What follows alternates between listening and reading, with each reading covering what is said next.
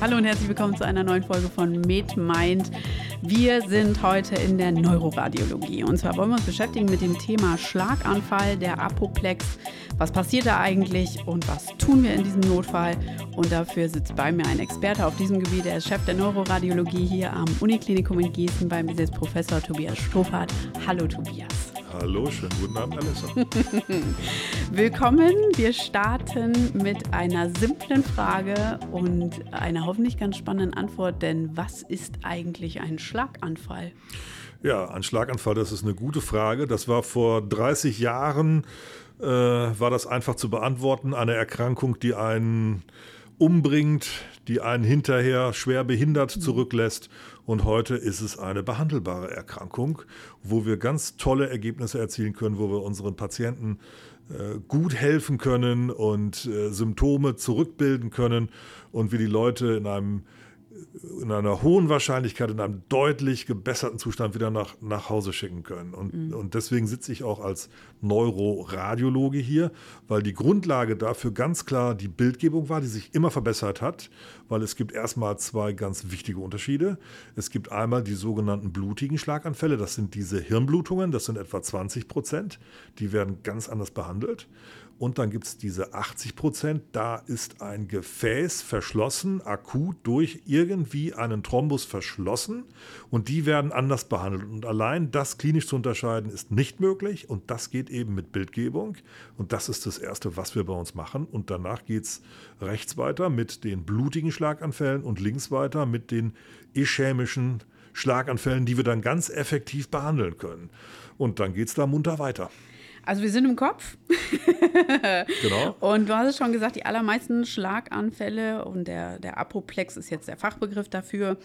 Ähm, das ist ein ischämisches Ereignis, wo 80 Prozent der Fälle ein Thrombus ein Gefäß zusetzt. Das Hirn mhm. braucht natürlich Sauerstoff. Das heißt, wie lange können wir überhaupt tolerieren, dass da eine, eine, eine der Arterien im glücklichsten Fall vielleicht nur verstopft mhm. ist? Das ist eine total interessante Frage, weil das ist total individuell. Mhm. Und früher hat man das über einen Kamm geschoren und hat, hat nichts gemacht und dann früher oder später geht das beste Gehirn zugrunde. Und äh, es ist einfach so, dass es äh, im Gehirn ja diesen Circulus arteriosus velisii oh, gibt, ja. ne, diese, diese schönen Verbindungen und da können verschlossene Gefäße sehr wohl kompensiert werden werden. Und manchmal ist die Kompensation so, äh, dass das Gehirn durchblutet noch wird, ausreichend, dass es nicht abstirbt, aber es funktioniert nicht. Deswegen wird der Patient klinisch auffällig, aber er durchblutet sein Gehirn noch so, dass das Gerüst, dass die Struktur erhalten bleibt. Und man muss eben schnell handeln. Das ist der Punkt. Mhm. Äh, da erlebe ich auch immer wieder, dass es dann heißt, ja, da hat man ja dieses drei Stunden Zeitfenster. Mhm. Nee, das heißt nicht, dass ich drei Stunden warten kann, bis ich den Patienten behandle. Das heißt, innerhalb der ersten drei Stunden wissen wir aus mhm. großen Studien, dass eine intravenöse Lysetherapie hochwirksam ist. Das heißt aber nicht, dass ich drei Stunden warten kann und dann mal gucke, was passiert. Mhm. Nein, das passiert alles parallel. Der Patient kommt zu uns rein und wenn wir sehen, es ist keine Blut Blutung, es ist eine Ischämie, dann kriegt der Patient sofort bei uns noch im CT, kriegt er die Lyse. Das wird sofort angehängt mhm. und dann wird weiter evaluiert, was los ist und ob wir diesen Patienten dann tatsächlich noch in die Angiografie bringen müssen, weil ein großes Gefäß verschlossen ist, was wir eben über diese ganzen mechanischen Mittel, also diese Stentretriever und diese Aspirationssaugkatheter behandeln können und müssen. Oder wenn eine hochgradige Einengung einer Halsschlagader vorliegt, dann machen wir notfallmäßig da einen Stent rein, um die Durchblutungssituation zu, äh, äh, zu verbessern. Und das wird alles im CT dann schon entschieden und dann geht es weiter. Genau, das ist nämlich insofern spannend, als dass, wie du es gesagt hast, die Verläufe ganz unterschiedlich sind. Da kann man sich jetzt erstmal die Frage stellen, wer bekommt denn einen Schlaganfall? Ja, da sage ich immer ganz gerne flapsig, äh, der Schlaganfall ist eine Erkrankung des fortgeschrittenen Lebensalters, so etwa ab ein bis zwei, drei Lebensmonaten. Auch die ganz Kleinen sind leider bei uns. Das mhm. ist, äh, äh, natürlich sind die älteren Menschen mit Arteriosklerose und den typischen Risikofaktoren. Ne? Also wenn man dann, dann fragt, haben sie hohen Blutdruck, Diabetes, haben sie geraucht, was machen die Fettstoffwechselparameter bei ihnen? Früher oder später schreien die dann hier, das ist sicherlich das Gros der Patienten. Und natürlich haben wir ganz viele Patienten mit Herzrhythmusstörungen. Mhm. Das, das ist natürlich das Gros der Patienten, aber äh, wir haben auch viele Patienten, die jünger sind irgendwelche Herzfehler haben, Herzrhythmusstörungen, alles Mögliche. Also da taucht schon einiges auf. Das sind nicht nur die, nicht nur die älteren Leute, aber unsere Gesellschaft ist ja dabei zu überaltern und das macht natürlich schon das Gros der Patienten bei uns aus. Mhm. Also der, der durchschnittliche Patient bei uns hat ein fortgeschrittenes Lebensalter und hat die typischen Risikofaktoren. So, an dieser Stelle gibt es wieder eine kleine Empfehlung. Springermedizin.de bietet euch ein bisschen Unterstützung zur EKG-Befundung. Wie sicher fühlt ihr euch überhaupt? Wir haben gerade gelernt, dass eine der Äthiologien des Apoplex ein Vorhofflimmern sein kann. Und Tipps vom Kardiologie-Experten Privatdozent Carsten Israel bekommt ihr in den EKG Essentials. Er zeigt in den Tutorials, wie man systematisch vorgehen kann, sodass man wirklich nichts Wichtiges im EKG übersieht. Und diese Videos findet ihr unter springermedizin.de slash meetmind. Ganz viel Spaß. Ich konstruiere immer was. Wir machen mal einen Patientenfall, den wir beide jetzt bearbeiten. Äh, du bist der Experte, ich lerne jetzt. Mhm. Da kommt jemand, ähm, der hat einen Basilarisinfarkt. Mhm. Das ist die große Arterie, die vorne am Hirnstamm entlangläuft und den mhm. versorgt, mhm. ähm, wo man jetzt, wenn man die Anatomie ein bisschen vor Augen hat, sich denken müsste, das könnte ein Problem sein. Ähm, wie kommt der Patient überhaupt zu uns? Kommt der überhaupt noch selber zu uns, wenn so eine wirklich zentrale Arterie ähm, einen Verschluss erleidet? Mhm. Diese Patienten sind total spannend weil in aller Regel sind diese Menschen dann primär bewusstlos. Mhm. Das unterscheidet sie zum Beispiel von einem Mediainfarkt. Da sieht man dann typischerweise die Halbseitensymptomatik, dann ist die mal links oder rechts, je nachdem, wo das Gefäß halt zu ist. Aber die Patienten mit einer Basilaris-Thrombose sind total wichtig, weil die sind primär komatös. Äh, wie oft haben wir komatöse Patienten bei uns in der Notaufnahme liegen? Das ist gar nicht so selten und das impfe ich meinen Assistenten immer ein, wenn einer komatös ist. Das erste ist Blutzucker testen wenn die plötzlich hypoglykäm mhm. sind, diese Leute, dann sind sie auch bewusstlos. Mhm. Dann gibt man mal ein bisschen Glukose, G40 und dann ist das Problem häufig und die wachen sofort auf. Mhm. Und ihr müsst differentialdiagnostisch immer die Basilarisch-Thrombose ausschließen. Was mache ich denn da? Ganz einfach. Sofort den Patienten, wenn der Blutzucker in Ordnung ist, ja. gehört jeder Mensch der eine, eine Bewusstseinsstörung offensichtlich hat, eine akut eingetretene Bewusstseinsstörung, gehört zu uns in die Neuroradiologie und da gehört eine Basilaris-Thrombose ausgeschlossen. Mhm. Und ich kann mich da rege äh, auch an jüngere Patienten erinnern, die bei uns waren mit einer Basilaris-Thrombose und niemand hat daran gedacht, dass es das auch möglicherweise im jüngeren Lebensalter mal gibt. Ist das häufig, weil der Mediainfarkt ist ja was, was man immer mal wieder hört, ist die Basilaris-Thrombose eine häufige oder eher eine seltene? Äh, Nein, ist auch häufig. Mhm. Je nachdem, wo der Thrombus hinfliegt, ist er ja. zufällig eben in der, durch die Karotis auf der linken oder rechten Seite und am Ende des Tages in der Media gelandet oder zufällig in die Vertebralis gelangt und damit in der Basilaris. Mhm. Äh, das, äh, das geht sich aus. Also das sehen wir auch alles andere als selten und das führende Symptom ist dann quasi Bewusstseinsstörung und das kann bis zum Koma gehen. Manchmal sind die Patienten auch nur müde, kaum ansprechbar, das kann auch mhm. fluktuieren, aber damit, weil das, weil eben ein Koma, das ist so, so einschneidend natürlich für alle, dann wird auch auch sofort die 1112 gewählt. Mhm. Und dann kommen die Patienten zu uns. Und das ist hier in der Notaufnahme auch so, da wird der Zucker getestet, in aller Regel schon im Rettungsauto. Und da kriegt man schon vom Notarzt gesagt, wir haben Zucker gemacht und der ist gut. Und das sind Patienten, die landen dann sofort bei uns auf dem CT-Tisch und wir gucken nach, ist das eine Basilaris-Thrombose? Und wenn ja, geht sofort in die Angio dann weiter. Also wir haben den empfangen, der Notarzt hat den Blutzucker gemessen, ist fein. Wir gehen jetzt mal davon aus, das Problem ist im Kopf. Wir haben die CT-Bildgebung. Was mhm. sehen wir da? Da sehen wir im nativen CT häufig gar nichts. Mhm. Weil bis sich ein Schlaganfall im nativen CT wirklich abbildet, dann ist der Schlaganfall quasi manifest und eingetreten und dann kann man auch das Gewebe eigentlich gar nicht mehr retten. Also idealerweise sieht man gar nichts, mhm. dann weiß man aber, es ist keine Blutung. Das ist ganz entscheidend. Bei einer Blutung ist es ah, schwieriger. Bei einer mhm. Blutung würde man sie auch sofort sehen. Mhm. Bei einem Schlaganfall, im idealen Fall sehen wir nichts, weil dann ist das Gehirngewebe noch so, dass man es retten kann. Mhm. Aber wir machen nicht nur ein normales CT, das war der Standard von vor 30 Jahren, das ist vorbei. Diese Patienten kriegen grundsätzlich eine CT-Angiografie. Die kriegen intravenös Kontrastmittel, damit gucken wir die Gefäße an und dann sehen wir eben, die Basilaris ist da oder eben nicht. Und, und wenn sie nicht da ist, dann wissen wir, Moment mal, das ist eine Basilaris-Thrombose und dann geht es gleich weiter. Das reicht heute langsam auch nicht mehr wir machen sogenannte Perfusionsbildgebung. Da kriegen die Patienten auch Kontrastmittel gespritzt und wir gucken nach, wie das Kontrastmittel durch das gesamte Gehirn fließt. Und da können wir so Karten erstellen, wann das Kontrastmittel ankommt und wie viel Volumen äh, an äh, Blut äh, pro äh, Volumen äh, Gehirngewebe ankommt. Das können wir alles messen und darstellen und das ist total spannend, ähm, weil manchmal sieht man auch in einer CT-Angiografie bei den ganzen vielen Gefäßen, die es da im Kopf gibt, an der Media, da ist es manchmal in der CTA schwierig zu sehen, ist da jetzt ein Gefäß zu oder nicht. Aber in der Perfusionskarte sehen wir dann, dass irgendwie keilförmig ein Areal fehlt. Und mhm. dann wissen wir, Moment mal, da muss ein Gefäß zu sein. Wenn uns das Time to Peak zeigt, da kommt kein Kontrastmittel mehr an, dann mhm. weiß man, da muss ein Gefäß zu sein, weil warum kommt es denn da nicht an? Ja. Dann ist ein Gefäß zu. Und wenn das ein kleineres Gefäß ist, dann ist das schwierig, das in der CT-Angiografie zu sehen. Und dann sehen wir in der Perfusion, da fehlt territorial was, da muss ein Gefäß zu sein. Und wir wissen, jawohl, das ist eine Ischämie und es ist nichts anderes. Mhm. Das macht das Ganze total spezifisch und das ist gerade für die jungen Kollegen heute total wichtig, äh, weil wir können dann eben eine Lysetherapie machen, mhm. wir können da angiografisch hingehen, wir dürfen es nicht übersehen. Mhm. Und das ist total wichtig, weil auch gerade dann gerade unsere jungen Kollegen, die wir ausbilden, ähm, naja, dann sehen die auf der Karte, da ist eine Seitendifferenz. Und dann heben die sofort die Hand und sagen, ich weiß zwar noch nicht genau, was es ist, aber ich sehe eine Seitendifferenz, jetzt muss der Oberarzt drauf gucken und dann geht es weiter. Das ist auch gerade für die jungen Kollegen wichtig, weil dann die, die, äh, die Diagnostik einfach viel, viel spezifischer und sensitiver mhm. wird. Und dann übersehen wir das nicht und dann können wir uns überlegen, was sehen wir genau und wie müssen wir jetzt diesen Patienten weiter behandeln. Und das ist hier Standard. Der Patient kommt rein, er kriegt eine CT, eine CTA und eine CT-Perfusion. Und dann wird weiter entschieden. Mhm. Und bei der Basilaris-Thrombose ist das eine ganz klare Sache. Da braucht man schon keine Perfusion mehr. Wenn man die Basilaris-Thrombose nicht behandelt, haben die Patienten keine Prognose, die versterben. Das heißt, mhm. wenn man das native CT sieht, das ist unauffällig und dann sehen wir in der CTA, die Basilaris fehlt, geht der Patient sofort in die Angio. Das mhm. ist ein großes Gefäß, wo wir gut hinkommen. Wir gehen da direkt hin und äh, versuchen mit so einem Stentretriever den Thrombus rauszuziehen oder mit so einem großen Aspirationskatheter mal kräftig zu aspirieren.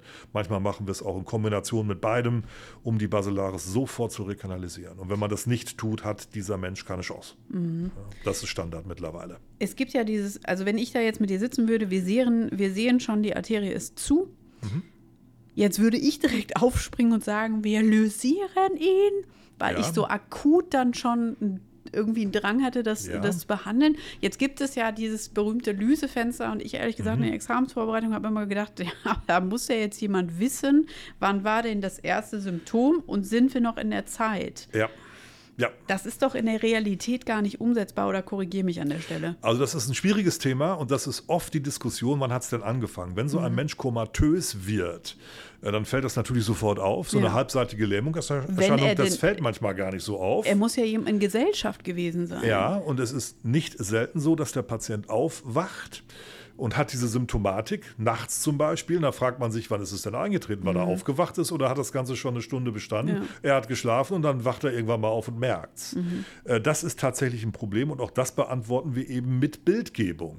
Und dann gucken wir eben ah. nach, ist schon der Schlaganfall demarkiert? Wenn er demarkiert ist, na dann gut, dann ist es leider zu spät. Mhm. Beziehungsweise, wenn wir keine Infarktdemarkation im nativen CT-Bild sehen, das ist schon mal ein gutes Zeichen. Und dann gucken wir nach in der Perfusionsbildgebung. Und es ist so, diese Parameterkarte, das Time to Peak, das zeigt mir an, wann kommt das Kontrastmittel in diesem Gehirngewebe an. Mhm. Und wenn ein Gefäß zu ist, dann ist ja ziemlich einfach nachzuvollziehen, dann kommt das Kontrastmittel danach später an. Mhm. Und das Time to Peak zeigt einem quasi immer sofort, da ist ein Problem und es zeigt das in aller, aller Regel das maximal betroffene Gewebe an. Mhm. Und dann gibt es einen anderen Parameter, das ist das zerebrale Blutvolumen. Das ist quasi das, was an Blut noch in einem gewissen äh, Gehirngewebe ankommt. Das ist ein ganz wichtiger Parameter, weil wenn der abgesenkt ist, dann wissen wir in aller Regel, dieses Gewebe mit einer zeitlichen Verzögerung und einem abgesenkten Blutvolumen, das ist in aller Regel nicht mehr zu retten. Mhm. Und wenn wir dann sehen, im CBV diese Karte zeigt alles, was im Time-to-Peak-Bild auch zu erkennen ist hm. Dann sprechen wir von so einem genannten Match und dann ist in aller Regel klar, dieses Gewebe ist nicht mehr zu retten. Aber wenn wir sehen, im CBV ist die Läsion nur ganz klein, dann sprechen wir von einem sogenannten Mismatch und dann wissen wir, Moment mal, hier das der, der Infarktkern, wie man ihn auch nennt. Mhm. Da ist was zu sehen, das werden wir nicht retten können, aber drumherum, da geht kollateral, möglicherweise kollateral noch viel Blut hin mhm. und da ist das CBV noch einigermaßen normal. Dann wissen wir, das ist Gewebe, das ist noch zu retten. Das ist und diese dann Penumbra. Penumbra, genau. Mhm. Und dann können wir mit diesen Patienten noch in die Angio gehen, weil wir wissen, da gibt es ein Mismatch und dann ist auch das Zeitfenster individualisiert. Das mhm. war vor 30 Jahren nicht möglich. Mhm. Das machen wir heute. Aber das setzt dann eben auch schon voraus, man braucht ein natives CT, man braucht eine CTA, man braucht eine CT-Perfusion, man braucht zusammengefasst einen, der sich damit auskennt. Und das kostet doch Zeit das geht rasend schnell. Die Akquisition mhm. ist in zwei, drei Minuten erledigt, ja, vielleicht auch vier, ich gebe es zu. vielleicht in vier Minuten erledigt. Dann gehen die Bilder zack, zack an eine Workstation, mhm. werden ausgewertet. Dafür brauchen wir sicherlich auch nochmal fünf Minuten. Mhm. Man muss sich halt die Bilder mal angucken dürfen. Aber das geht sicher innerhalb von fünf Minuten. Also das geht sehr, sehr schnell. Und dann wissen wir sehr genau, wo ist der Verschluss. Äh, macht es Sinn, da noch ranzugehen? Und es gibt eben auch ein paar Dinge, dieses Zeitfenster. Ähm, Im Augenblick sind es viereinhalb Stunden, wo man diese IV-Lysetherapie macht. Und äh, wir würden in jedem Fall innerhalb von, von acht Stunden auch noch endovaskulär daran gehen. Das würden wir in jedem Fall machen. Das heißt aber auch andersherum, innerhalb dieser viereinhalb bis acht Stunden brauche ich mir die Perfusionsbilder eigentlich kaum angucken weil es hängt davon nichts ab. Wir gehen sowieso mit denen dann in die Angio mhm. oder wir lysieren, weil es gibt ähm, keine Studie, die zurzeit anzeigt, dass ein Patient, der innerhalb dieser Zeitfenster behandelt wird, dass der davon äh, quasi nicht profitieren würde. Das heißt, mit diesen Patienten gehen wir sowieso rein. Wenn wir das Zeitfenster nicht kennen, gucken wir nach Penumbra und Mismatch mhm. und können dann individualisiert diese Menschen auch behandeln. Mhm. Das heißt, diese, diese, diese starren Zeitfenster, das ist langsam nicht mehr gegeben. Wir lösen das mit Bildgebung. Wenn wir genau wissen, der Patient ist in Anwesenheit seiner, äh, seiner Angehörigen plötzlich bewusstlos geworden oder beim Essen fällt ihm die Tasse aus der Hand und es wird klar, der hat eine Hartseitensymptomatik, dann wissen wir das Zeitfenster genau das ist okay, dann können wir danach handeln. Aber wenn das eben nicht gegeben ist, dann machen wir diese, diese, diese aufwendige Bildgebung und dann hängt von der Bildgebung ab, ob es weitergehen kann. War mhm. vor 30 Jahren alles nicht möglich. Heute mhm. können wir das alles. Ist das ein Widerspruch zu lisieren und gleichzeitig zu intervenieren? Nein. Gut. Klare Antwort: mhm. Nein. Ich bin ein großer Freund der venösen Lysetherapie, mhm. weil es einfach zu machen und ganz klar ist der hohe Effekt belegt. Und es gibt zurzeit keine Studie, die zeigt, dass man einem Patienten, äh, wenn, wenn bewiesen ist, dass es keine Blutung ist, dann wird lesiert. Das passiert auch hier bei uns im Klinikum. Und es gibt keine Studie derzeit, die sicher nachweist, äh, ich gehe dann mit dem Patienten in die Angio und behandle den endovaskulär und er kommt besser raus, als wenn ich ihm keine Lyse gebe. Mhm. Deswegen, das ist hier Standard. Das ist überall Standard. Mhm. Ein Patient, der einen Infarkt hat, offensichtlich einen ischämischen Infarkt, der kriegt sofort eine IV-Lysetherapie mhm. und dann geht es bei der gegebenen Indikation in der Angio weiter. Was gebe ich ihm? Ähm, keine IM-Injektion. Das ist die Katastrophe. das erleben wir leider hin und wieder auch mal da draußen. Dann wird IM noch irgendwie was gegen Schmerzen gegeben. Also das bitte nicht. Nein, die Patienten kommen, bekommen RTPA intravenös. Da mhm. gibt es ein klares Schema. Das sind, glaube ich, 0,9 Milligramm pro Kilogramm Körpergewicht. Mhm. Das, dann wird vorweg ein Bolus. Ich glaube, 10 Prozent dieser Dosis werden dann als Bolus vorweggespritzt. Mhm. Und dann kriegt er das über, ich glaube, eine Stunde infundiert intravenös. Mhm. Und wir gehen dann parallel mit laufender Lyse in die Angst Angio und wir machen es in aller Regel übrigens auch so, wir sind ja relativ schnell in der Angio, wir sind relativ schnell auch mit den Kathetern oben, dass wenn wir den Verschluss sehen, dass wir dann die Lyse von intravenös auf intraarteriell auch umschalten, damit es auch noch intraarteriell da oben ankommt. Also das heißt, wir können oben intraarteriell lysieren, mhm. thrombektomieren, aspirieren, um möglichst die Gefäße wieder aufzukriegen. Also auf der einen Seite läuft in die Vene jetzt ähm, die RTPA und auf der anderen Seite fangen wir mit dem Katheter an. Wo punktieren wir unseren Patienten, um mhm. an die Basilaris ranzukommen?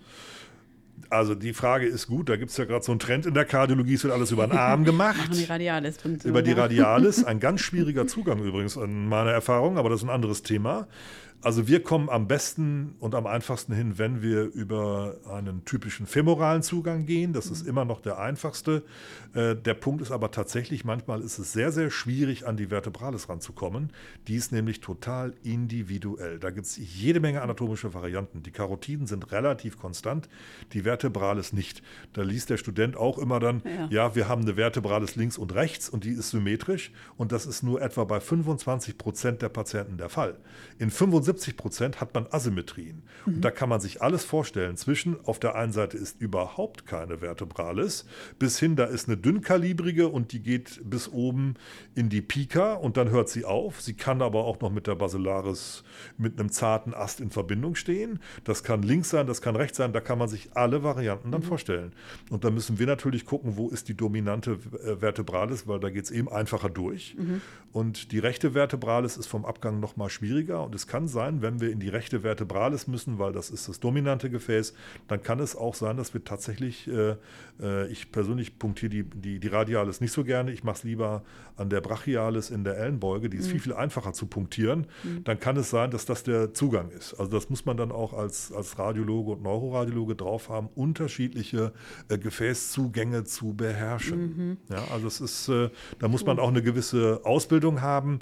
Und deswegen sehe ich sehr, sehr gerne, wenn wir die Kollegen durch die Radiologie durchschleusen, dass die alle in der Angio auch präsent sind, dass die in der, in der, in der Leiste punktieren können, dass die aber auch über den Arm mal was punktieren können, damit die diese Zugänge kennen. Mhm. Und wenn es gar nicht anders geht, steche ich auch in die Karottes direkt zervikal. Machen wir regelmäßig. Ach ja. Auch das kommt vor. Das ist die gute, Analysetherapie. Das interessiert mich gar nicht. Das blutet Wenn nicht ohne das Also die, die ich bisher gemacht habe, das sind natürlich nicht tausende Patienten im Jahr. Das mhm. sind die, wo die Gefäße so durch, zum Beispiel durch hohen Blutdruck sind die Gefäße mhm. alle elongiert. Da ja. guckt man einmal drauf und weiß, der Mensch muss einen Hypertonus haben. Mhm. Und das kann massiv schwer sein, da oben durchzukommen. Und wenn man sieht, das geht partout nicht, dann höre ich auch sofort auf und steche in aller Regel direkt in die Karottes rein. Mhm. Und dann, äh, jetzt, jetzt äh, muss man mal Tacheles reden. Wenn dieser Mensch zum Beispiel einen Karottes Karottes T-Verschluss hat, das hat eine Prognose wie eine Basilaris-Thrombose. Die Leute überleben das nicht. Mhm. Da ist es mir doch egal, was im Hals passiert. Wenn ich das nicht aufmache, ja, hat dieser Mensch keine Prognose. Ja. Dann steche ich lieber direkt in die Karottes rein, habe einen Zugang, komme dann da oben einfach hin und das funktioniert gut. Mhm. Und es gibt ja auch diese Verschlusssysteme, die kann man dann auch zervikal einbauen. Das ist zwar alles off-label, aber mittlerweile wissen wir relativ mhm. genau, was gut geht und gut funktioniert. Und ich habe diesbezüglich am Hals bisher noch nie eine Komplikation erleben müssen. Mhm. Irgendwann wird schon mal eine kommen. Ja, wenn man was macht, macht man auch mal ein Problem, ist so. Bisher habe ich es nicht gesehen und das hat immer funktioniert. Aber auch das muss man dann mal können. Äh, und dann muss man auch mal im Zweifelsfall den Mut haben, in die Karottes cervicara reinzustechen. Also jetzt sind wir oben. Jetzt sind wir vor dem äh, Thrombus. Jetzt haben wir schon gesagt, wir können da intraarteriell normalisieren. Wir können aber auch mhm. diese interessanten Verfahren wie ein Stand Retriever. Wir mhm. können also den Thrombus äh, praktisch rausziehen. Mhm. Ähm, das entscheide ich also vor Ort, ja?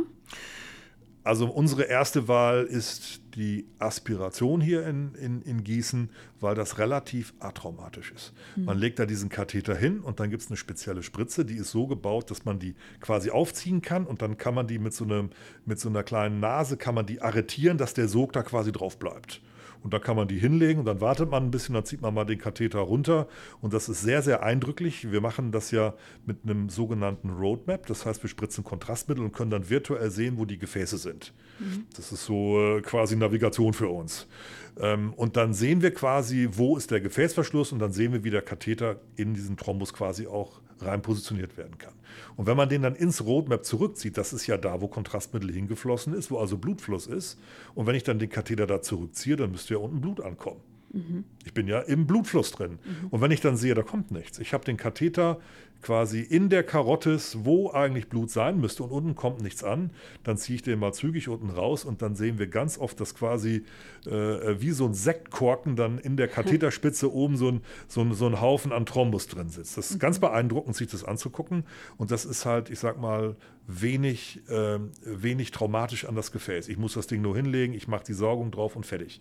Wir haben diese Katheter in unterschiedlichen Größen, also wenn es weiter in die Peripherie geht, haben wir auch kleinere, mhm. damit wir auch in in kleinere Gefäße rein können, äh, um dann da saugen zu können. Mhm. Und wenn wir sehen, die lassen sich nicht wegaspirieren, gibt es eben diese Stand-Retriever, die sind halt ein bisschen brutaler. Man zieht dann so ein Drahtmaschengeflecht durch ein Gefäß durch. Und dass das irgendwie traumatischer ist. Ich glaube, das ist unmittelbar verständlich. Ne? Mhm. Ne? Also ich rede jetzt mal ganz, ganz flapsig, wenn man so einen Pfeifenreiniger nimmt, ja, so, ein, so, eine Bürste und zieht die irgendwo durch, dass das irgendwie mit, der, mit dem Gefäß was macht, mit der Intima, das kann man ja. irgendwie schon nachvollziehen, dass da möglicherweise auch mal eine Komplikation eintritt. Mhm. Das ist auch der Fall, wenn man so einen Ständer durchzieht, da kann es schon mal passieren, dass ein Gefäß auch rupturiert und dass es zu einer Blutung kommt. Das ist natürlich blöd. Ich bin immer wieder überrascht, wie selten das passiert. Ja.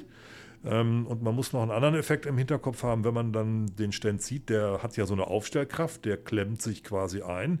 Und wenn man dann zieht, dann verändert man ja auch die Anatomie. Die Gefäße sind ja im mhm. Subarachnodarraum. Mhm. Und das ist teilweise beängstigend, sich das anzugucken, wenn man sieht, wie dann die ganzen Gefäße da oben verbogen werden, weil man das ganze System gerade zieht. Und da sind ja an diesen, an diesen Gefäßen sind ja auch ganz, ganz kleine Äste, die ins Gehirngewebe ranzieht. Die reißt man dann schon mal ab. Und wir sehen es dann nach so einem Manöver gar nicht so selten, dass die Patienten so ein bisschen SAB hier haben, ein bisschen SAB da. Das macht dann auch eigentlich nichts. Mhm. Muss man nichts weiter dran machen, aber solche Kollateralschäden, sage ich jetzt mal, die sieht man dann schon mal. SAB ist äh, so ein bisschen SAB, genau. Haben wir das sieht, ja, genau. Und das sieht man dann mal und da habe ich immer den Eindruck, dass die diese Aspirationskatheter da einfach ein bisschen schonender sind und in aller mhm. Regel führen sie zum Erfolg. Und wenn man sieht, nee, es führt nicht zum Erfolg, ja, dann kann ich immer noch die Stent Retriever nehmen. Und auch von mhm. denen haben wir mehrere unterschiedliche Produkte im Schrank liegen, äh, auch angepasst an den Gefäßdurchmesser. Also man würde ja nicht mit dem größten, äh, der für die distale Karottes gedacht ist, mit einem Durchmesser von 6 mm, da würde man ja nicht in ein M2-Segment, was einen Durchmesser von vielleicht nur noch so zweieinhalb Millimeter hat, gehen. Mhm. Da tut sich ja ein Missverhältnis auf. Mhm. Und deswegen würde man dann angepasst an den Gefäßdurchmesser einen entsprechenden Stenretriever auswählen. Und da gibt es unterschiedliche im Schrank und da muss man halt ein bisschen Erfahrung dazu haben. Man hat ja dann das Problem eigentlich gelöst. Ne? Der Thrombus ist weg, im Idealfall komplett. Ja. Was passiert dann mit unserem Patienten? Ja. Ist er wieder da? Geht es ihm gut? Also, das ist unterschiedlich. Ähm, manchmal ist es so, also ich habe Videos von einer Patientin, wo ich diesen Eingriff gemacht habe ohne Narkose. Und äh, es gibt ein Video vorher, wie ich mir die Patientin angucke und ich hebe den Arm mal hoch und der fällt plump runter. Und direkt nach dem Eingriff ist sie schon wieder in der Lage, was zu bewegen. Das ist sehr, sehr eindrücklich. Das ist auch der einzige Fall, den ich habe. Also es ist oftmals so, wenn das erfolgreich ist, dass sich die Patienten ganz schnell erholen und schon, nachdem die Narkose beendet ist, 24 Stunden später sitzen die schon wieder mhm. und können wieder alles bewegen. Einige Patienten, und das ist einfach so, wir sind nicht für das Schicksal eines Menschen zuständig. Mhm. Wenn die kollaterale Versorgung bei einem Patienten, und das ist eben ganz individuell, eben schlechter ist, dann wird ein gewisser Infarkt möglicherweise eintreten. Je nachdem, wo der ist, wird möglicherweise doch eine Lähmungserscheinung zurückbleiben. Das zeigt dann der Verlauf. Mhm. Da stecken wir nicht drin.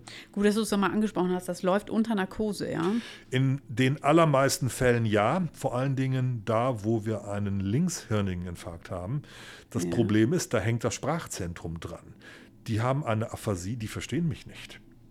Die, die rechtshirnig sind, die verstehen noch, was ich sage. Und wenn ich denen sage, jetzt mal ruhig liegen bleiben, bitte nicht bewegen und sie werden ein komisches Gefühl haben vom Freisetzen des Stents, dann machen die das auch mit. Und wenn ich denen sage, jetzt bitte nicht bewegen, weil wir hier arbeiten, dann machen die das auch einigermaßen mit. Aber die, die linkshirnig sind, die verstehen es halt nicht mehr. Mhm. Die, die sehen nur, da ist einer und der brüllt mich an und ich verstehe es nicht. Mhm. Das heißt, ich finde da keinen Zugang und die Patienten werden nicht kooperativ sein. Da ist es dann am besten zu sagen, ich mache jetzt hier eine Narkose, weil dann liegt der Patient ruhig, ich kann gut und schnell und zügig arbeiten, weil die Patienten einfach nicht kooperieren können. Mhm. Die Rechtshändigen, das geht, in, das geht auch häufig schon mal ohne Narkose, aber gerade die jüngeren Kollegen, die da eingearbeitet werden, wenn dann der Patient den Kopf hin und her bewegt, das ist dann schon noch schwierig. Wir machen es in aller Regel in mhm. Narkose, das ist die Zusammenfassung. Können wir den Patienten den guten Gewissens einfach nach Hause gehen lassen? Kriegen die auf einmal Medikamente mit rein? Man macht ja jetzt hier auch ein bisschen Ursachenforschung, vermutlich im Nachhinein. Vorhofflimmern, Atherosklerose, du hast schon ein bisschen angesprochen, mhm. die Ursachen, die dazu führen mhm. können, warum überhaupt ein Infarkt passiert ist. Also das ist eine ganz standardisierte Geschichte. Mhm. Die Patienten kommen auf die Schlaganfallstation, auf die Stroke Unit und da wird eine ganze Liste abgearbeitet. Und das fängt na, äh, natürlich bei den Risikofaktoren an, also hoher Blutdruck, Zucker und so weiter. Da kommt eigentlich der Internist so richtig ins, ins Spiel. Und deswegen ist auch zum Beispiel der Kardiologe regelmäßig jeden Tag auf der, auf der Stroke Unit. Dann wird das EKG geprüft, ist da eine, eine Herzrhythmusstörung, mhm. ja, hat der plötzlich eine, eine Tachyarrhythmia absoluta, die bisher keiner keiner, keiner zur Kenntnis genommen hat, mhm. dann wird das natürlich entsprechend abgearbeitet. Äh, es gibt äh, gewisse Risikofaktoren im Blut, zum Beispiel Protein C und Protein S-Mangel, äh, und das wird alles abgearbeitet. Und dann wird geguckt, wo gibt es Risikofaktoren, die wir optimieren müssen. Und das wird dann natürlich optimiert, aber es gibt auch Sekundärprophylaxe. Diese Patienten gehen alle mit Aspirin und Plavix nach Hause für, ich glaube, drei Monate und dann kommt das Plavix weg und das Aspirin geht aber lebenslang weiter. Also eine, eine medikamentöse Sekundärprophylaxe findet in jedem Fall statt und dann muss natürlich noch individuell geguckt werden, was ist da möglicherweise noch gerade kardial los. Mhm. Äh, das meint also Herzrhythmusstörungen, das meint aber natürlich auch einen hohen Blutdruck. Da wird dann auch geguckt und alles optimal eingestellt, dass der Patient bestmöglich versorgt ist und eben kein Rezidiv erleidet. Dazu gehört auch zu gucken, hat er eine Karottestenose. Mhm. Die muss gegebenenfalls dann auch noch beseitigt werden. Ja, also das, mhm. da wird dann individuell geguckt, aber das ist wirklich eine, äh, eine Checkliste, die auf der Stroke Unit für die Patienten abgearbeitet wird. Das ist Standard. Perfekt. Und das zeigt auch mhm. ja, dass alleine das Liegen eines Patienten auf einer Stroke Unit die Prognose verbessert. Da gibt es gute Daten dazu, die zeigen, dass ein Patient, der auf einer Stroke Unit intensiv betreut wird, äh, ein besseres Outcome hat als ein Patient, der auf einer in Anführungszeichen Normalstation rumliegt. Mhm. Da gibt es gute Daten dazu, die das schon aufzeigen weil man nach dem Akutfall nochmal nacharbeiten kann und den kompletten die Grundlage äh, dieses Akutfalls abarbeiten und im Zweifel Und weil da Leute neben allen stehen, die wissen, was ein Schlaganfall ist. Da mhm. gibt es ja auch mittlerweile spezielle Stroke Nurses, so heißen die ja, mhm. die nichts anderes mehr tun, als sich nur noch um Schlaganfallpatienten zu kümmern. Also auf dieser Schlaganfallstation, da laufen nicht einfach nur Schwestern rum, nein, die sind da speziell geschult. Mhm. Und natürlich laufen da auch Neurologen rum und äh, die gucken natürlich mit anderen Augen nochmal drauf, als jemand, der dafür nicht so geschult ist. Das ist wissenschaftlich alles sehr gut belegt. Dann wissen wir jetzt hoffentlich auch, was ein Schlaganfall ist, nach unserer Unterhaltung. Tobias, ganz herzlichen Dank. Sehr, das sehr war gerne. ein wundervoller Ausflug. Mit den Neurologen müssen wir im Prinzip auch nochmal sprechen, denn die sind natürlich irgendwo auch involviert. Ja, die sind sehr involviert und die sind zurzeit so ein bisschen geknickt, weil natürlich diese ganzen Behandlungen, die wir machen, das ist so die Krönung und jeder Neurologe schmückt sich mit seinem Neuroradiologen, der für ihn die Eingriffe macht. Dann, dann fragen wir den Chef der Neurologie noch, noch mal, was er dazu sagt. Sehr Vielen gut. herzlichen Dank, Tobias. Sehr, sehr und, gerne. Äh, wir hoffen, allen, allen hat es was gebracht und ihr bleibt noch dabei. Und ähm, bis dahin alles Liebe, alles Gute. Vielen Dank. Tschüss. Tschüss.